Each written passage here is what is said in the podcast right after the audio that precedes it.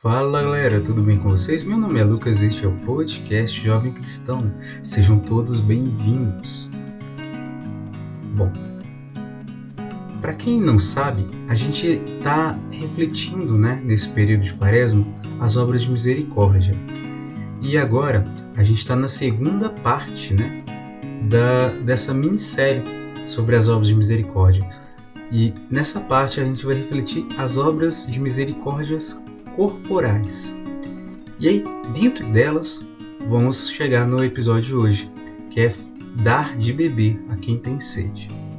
E para nos ajudar a refletir, é, vamos nos, estão me baseando né, no artigo da doutora Filó sobre as sete obras de misericórdias corporais. E aí, bora lá? Dar de beber a quem tem sede. Jesus disse: Quem der de beber a um destes pequeninos, ainda que seja somente um copo de água fresca, por ser meu discípulo, em verdade vos digo, não perderá sua recompensa. Mateus 10, versículo 42. Por um lado, a água é imprescindível à vida como diz o Papa Francisco na encíclica Laudato Si, o acesso à água potável e segura é um direito humano um essencial, fundamental e universal, porque determina a sobrevivência das pessoas e, portanto, é condição para o exercício dos outros direitos humanos. Isso está é, tá no número 30, dentro dessa encíclica. Por outro lado, também é o consolo e o novo alento daqueles que estão cansados, daqueles que trabalham. Quem amparamos e consolamos ao nosso redor? Somos capazes de dar sim um simples copo de, copo de água a todo aquele que nos pede? Eu me recordo, né, agora, de uma coisa que a gente acaba aprendendo por educação, talvez. Não sei se onde você vive, com a sua família, você aprendeu o mesmo mas pelo menos na minha região a gente aprendeu desse jeito. Que quando a gente tem algo, né, sei lá, a gente está bebendo água, tomando suco, comendo alguma coisa, às vezes a gente aprende a oferecer por educação a outra pessoa que está perto da gente. Perguntando, ah, você quer? E aí, às vezes a gente acaba deparando também com uma situação, às vezes, um pouco egoísta da nossa parte, né? Onde a gente oferece por educação e a pessoa aceita. Sendo que às vezes a gente não esperava que a pessoa aceitasse. Isso já revela uma coisa ruim na gente, né? Algo errado, um pouquinho errado dentro do nosso coração, dentro da gente. Que é o oferecer segurando, né? Dar segurando, não querendo dar. E isso não é muito legal, né?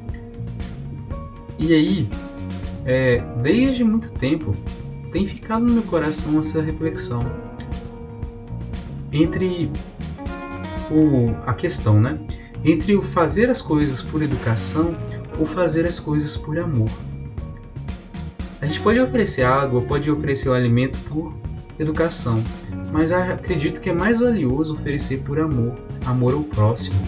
Se a gente vê que uma pessoa está com sede ou que fez esforço demais, a gente pode oferecer água se a gente tiver condição de oferecer água. Se a gente está bebendo água, tem água ali que dá para a gente compartilhar, a gente pode compartilhar.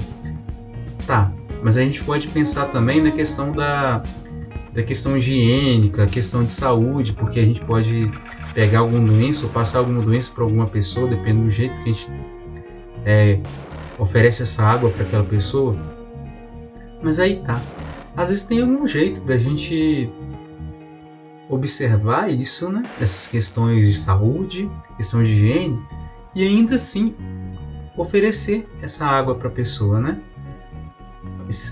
oferecer esse gesto de caridade, fazer isso, né? Para a pessoa e assim ajudar a pessoa também, né? E a água, ela pode no, um pouquinho, no, de certa forma, nos revigorar. Eu fico lembrando, né, de quando eu fazia academia, que às vezes eu tava sem. diminuindo um pouco meu ânimo. E aí, quando eu bebia água, meu corpo meio que se reanimava e eu conseguia forçar um pouco mais no exercício, dar continuidade naquilo. Meio que me sentia como se eu estivesse tomando um pouquinho de energético, né? Dando um pouco mais de energia na hora. É, eu não sou especialista nessa área não, mas pelo menos isso foi a experiência que eu tive. E aí, talvez essa água pode também né, revigorar, dar um pouquinho mais de gás para a pessoa que está perto da gente, né? Está precisando. E aí tá. Isso é um, mais um, uma forma da gente viver o amor que Deus ele nos ensina. E aí dá para entender que caridade, se for traduzido de outra forma, é amor. Quando Jesus ele fala, né? É, Amai-vos uns aos outros como eu vos amei, a gente pode também pensar assim: sejam caridosos uns com os outros, como eu fui caridoso com vocês. E quando fala, né, amar o próximo como a nós mesmos, fala assim: sejamos caridosos com, os, com o próximo. Tanto que o próprio padre, é o perdão, o próprio São Paulo, em uma das suas cartas diz isso, né? Sobre a caridade so, falando sobre como que é a caridade e também em outras traduções traduz isso como amor, né? Aí diz assim, né? Ainda que eu falasse a língua dos homens, ainda que eu falasse a língua dos anjos, se eu não tivesse amor, ou em outras traduções, se eu não tivesse caridade, de nada seria, de nada valeria, né? E é isso. A caridade é muito importante. E a gente se vê no próximo episódio. Que Deus abençoe muito todos vocês. Até mais.